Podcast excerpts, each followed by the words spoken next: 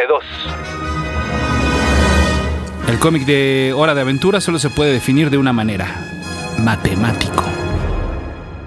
Hora de aventura, llama a tus amigos, vamos a tierras muy lejanas, con un jeque pero final humano y diversión siempre. Hora de aventura. Escuchas. Escuchas un podcast de Dixo. Escuchas a Capitán Pada y sus monitos. Capitán Pada y sus monitos.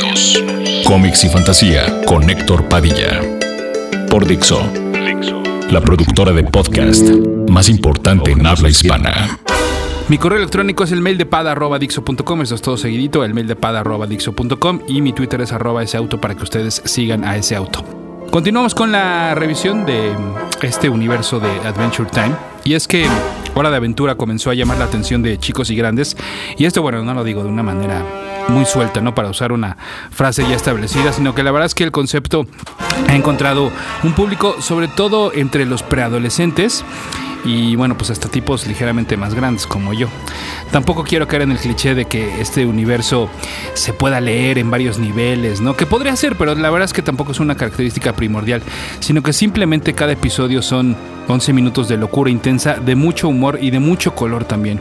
Si nos fijamos bien, de hecho, ni siquiera es una serie animada de acción, porque a pesar de que estos dos personajes como son Finn y Jake son pues justamente unos aventureros y utilizan, bueno, en el caso de de Finn que tiene una espada y demás, no son escenas de acción, sino que más bien son peripecias y de ideas eh, extraordinarias, ¿no? Que todo, en el cual todo, todo puede pasar y, y lo que uno se imagine puede ocurrir. Y así es entonces como pasamos a la parte del cómic, pues es en esta área en la que los autores entienden a la perfección varias cosas que ya tienen un mundo maravilloso a su disposición y que ahora lo único que tienen que hacer pues es jugar dentro de él. Y que no, no, no solo eso, sino que además les dieron las llaves para seguir abriendo puertas y crear nuevos personajes y nuevos mundos. Y por último, y para mí creo que es lo más importante y que se agradece, es que además se entiende perfectamente que no están haciendo episodios impresos, sino que comprenden perfectamente qué sí pueden hacer y qué no, y cuáles son las facilidades que le da un cómic. Y sí, de verdad tampoco es una frase acomodada nada más, porque sí, están haciendo historias y conceptos que no se podrían hacer en la televisión. Fue ahora, en el ya lejano 2012, cuando salió el primer número del cómic de Adventure Time, el 8 de febrero para ser exactos. El autor es Ryan North, reconocido por el webcómic independiente Dinosaur Comics, y del arte se han encargado dibujantes como Shelley Parolin y Braden Lamb. Esto en la historia principal porque prácticamente todos los números traen una historia corta al final, realizada por diferentes autores, que pueden ser también de la escena independiente y también pues otros nombres más reconocidos.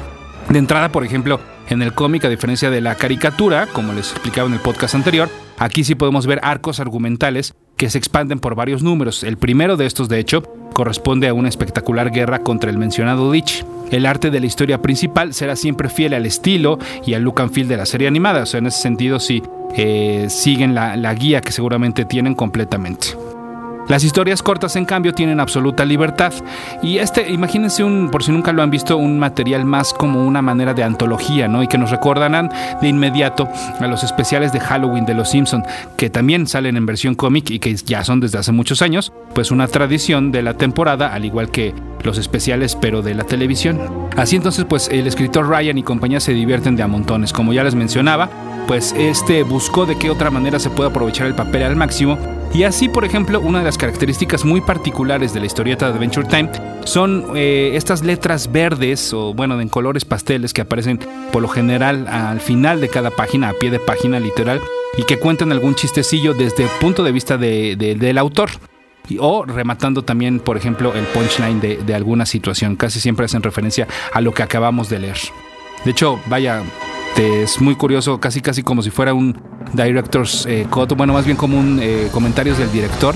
Entonces te puedes echar toda la historia y luego ver lo que él va anotando, o bien, eh, pues, este, de corridito, ¿no? Le- te lees tu paginita y luego te lees el comentario.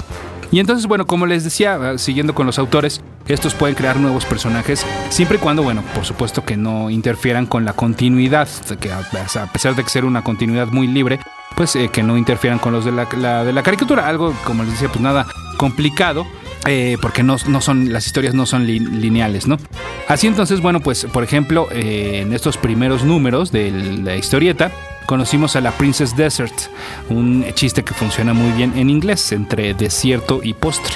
El cómic de Adventure Time es impreso a través de Kaboom, un subsello de Boom Studios que no quisiera decir que se trata del sello infantil de esta editorial porque podría confundirse y porque además ellos mismos lo saben. De hecho, eh, primero este subsello se llamaba Boom Kids y luego le cambiaron a Kaboom. Así entonces lanzaron cómics de personajes de Pixar como Los Increíbles, Cars, Toy Story, Wally, Finding Nemo y Monsters Inc. Y lo mismo hicieron con material de los Muppets y de otros personajes de Disney, pero que bueno, desafortunadamente quedaron olvidados muy pronto cuando llegó la compra de Marvel por parte de Disney.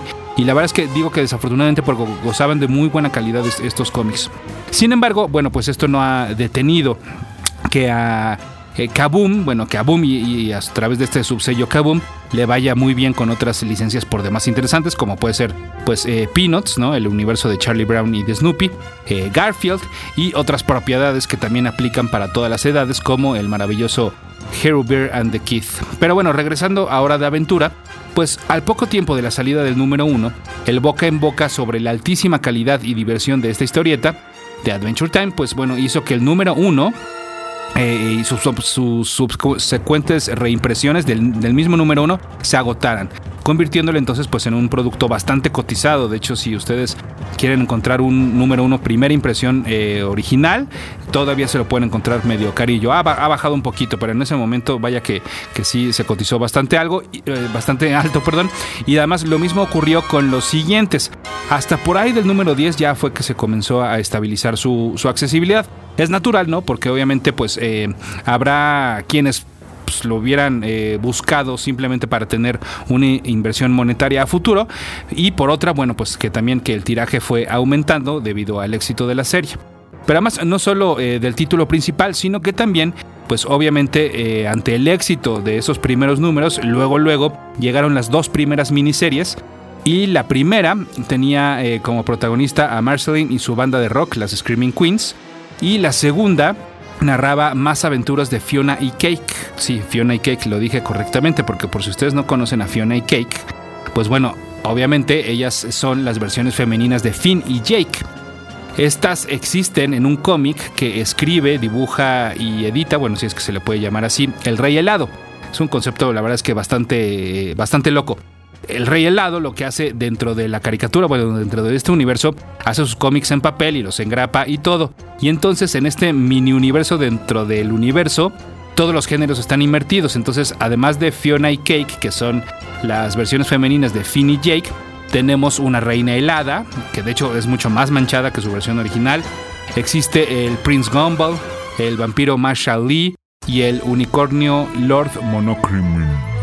A ver, lo voy a intentar otra vez. Lord Monochromicorn. Ah, que creo que quedó mejor así. Porque ya ven que arcoíris, bueno, pues, pues tiene colores del arcoíris y este unicornio solo es blanco y negro. Y además, arcoíris habla en, en coreano y este personaje habla en morse estas versiones femeninas, bueno, más bien invertidas, eh, desde, que, debutaron en la serie animada, pues se convirtieron en unos de los eh, personajes favoritos de los fans también, además de, los principales. Entonces, pues por eso, para em, cuando decidieron lanzar una segunda miniserie, pues la elección de estas, de estas versiones era natural. Y porque además estas miniseries también permiten un poquito experimentar más con el arte, es ligeramente diferente al de la serie principal. En el caso específico de, de esta segunda miniserie, puedo describirles el estilo como mucho más cálido, ¿no? Tiene otra técnica de dibujo completamente diferente y que no necesariamente cuenta nada más con globos y cuadros, sino que de hecho el texto llega a formar parte del arte. Así entonces, pues bueno, para estas alturas obviamente Kaum se dio cuenta que tenía una mina de oro y ahora ya son varios los productos impresos que tiene basados en Adventure Time. Por ejemplo, bueno, pues eh, ya saben, siempre he cuestionado un poco la verdadera efectividad y propósito de las portadas variantes, pero bueno, pues el cómic de Adventure Time se pinta solo. Hay un montón de variantes que han sido publicadas, tanto para convenciones en específico, eh, que se cotizan bastante alto. Y bueno, aún quitándoles eso y quitando esos ejemplos, yo creo que cada número no pasa de las, eh, bueno, más bien mínimo, tiene tres portadas variantes, así sea un número cualquiera, mensual, ¿no? Este, hay cualquier pretexto para sacar portadas variantes y que también lo que tienen de padre es que, bueno, echan mano pues de otros eh, artistas que vayan muy con el concepto de la fantasía y de, la aventura. Entonces, la verdad es que luego sí hay, unas eh, piezas bastante interesantes. Y entonces, bueno, como les decía, pues esta fiebre inicial, de hecho, llegó a alcanzar también el primer trade, trade paperback, perdón, que contenía los primeros números. Que bueno, pues sí, si los primeros números estaban caros, eh, luego este primer trade paperback, pues obviamente todo el mundo lo quería. Y entonces llegó a ser en algún momento la, la única opción que se tenía. Las primeras eh, impresiones de esta recopilación costaron un poquito de trabajo de conseguir, aunque hoy en día, pues bueno, obviamente ya tienen mucha más disponibilidad. Y si no, eh, bueno, pues hay otra eh, opción que tenemos ya en México a partir de hace algunos meses, que es la, edición en, español que está trayendo Editorial Camite. Si no mal recuerdo, creo que vi el número 6, el, el más reciente que vi fue el número 6, o sea que están muy a tiempo para entrarle. Ahora que si de plano les pega la fiebre de Adventure Time tan fuerte como a mí, les recomiendo las Mathematical Editions. Estas son recopilaciones de pasta dura con portadas la verdad es que bastante lindas, hasta con relieve, y toda la onda. Y no solo reimprimen pues los números, sino que también traen historias nunca antes publicadas, además de que presentan todas las portadas variantes que ya les platicaba y alguno que otro apunte ahí que añaden un poquito más a la historia, pues sobre todo del cómic. Estas eh, son los que los realmente los extras y los que hacen la diferencia con respecto a la versión en pasta suave que ya les platicaba, que fueron los primeros que que salieron, ¿no? Y además, bueno, obviamente que las matemáticas son mucho más grandes en tamaño, bueno, en, altura, pues. Y esto también provoca que aumenten el, considerablemente el precio. Las primeras dos eh, de estas Mathematical Editions recopilan la historia central, o sea, es decir, solo en el caso de estas primeras, por ejemplo, pues solo la historia del Lich. Y luego hubo una tercera que se llamó la Mathematical Edition de los Sugary Shorts, que eh, aquí recopilan las historias cortitas, es decir, las, la historia principal solo se recopila en una edición y luego los, las historias cortitas ya en, en otra edición. O sea, ¿me explico? O sea, si quieren la experiencia completa, la verdad es que hay que invertirle bastante estas Mathematical Editions, pero sí están bien bonitas, ¿eh? Y porque además, bueno, no solo eso, sino que también todavía hubo mucho, bueno, hay mucho más. Eh, no solo están estas dos miniseries, no solo está la serie central, ya llevamos especiales de Halloween, especiales de verano, especiales de invierno, anuales, eh, también hay historias cortas, ¿no? La verdad, la verdad es que hay algunos que sí se pueden saltar porque la calidad, bueno, no es de esas que dices, bueno, pues estuvo bonito y ya, no son más que curiosidades. Pero aún así, eso no es todo, este, todo lo que hay, porque por supuesto que hay novelas gráficas. Y eh, esto en cuanto al impreso, ¿no? Bueno, hay enciclopedias, también ya este, enciclopedias de Adventure Time, que ya les platicaré en el siguiente podcast. Y bueno, por supuesto hay videojuegos y hay juguetes. Pero como les decía, eh, hasta aquí llego en la parte 2 y en la siguiente seguimos con Adventure Time aquí en el podcast de Capitán Pada y sus monitos a través de Dixo.com. Dixo presentó Capitán Pada y sus monitos. El diseño de audio de esta producción estuvo a cargo de Fernando Benavides.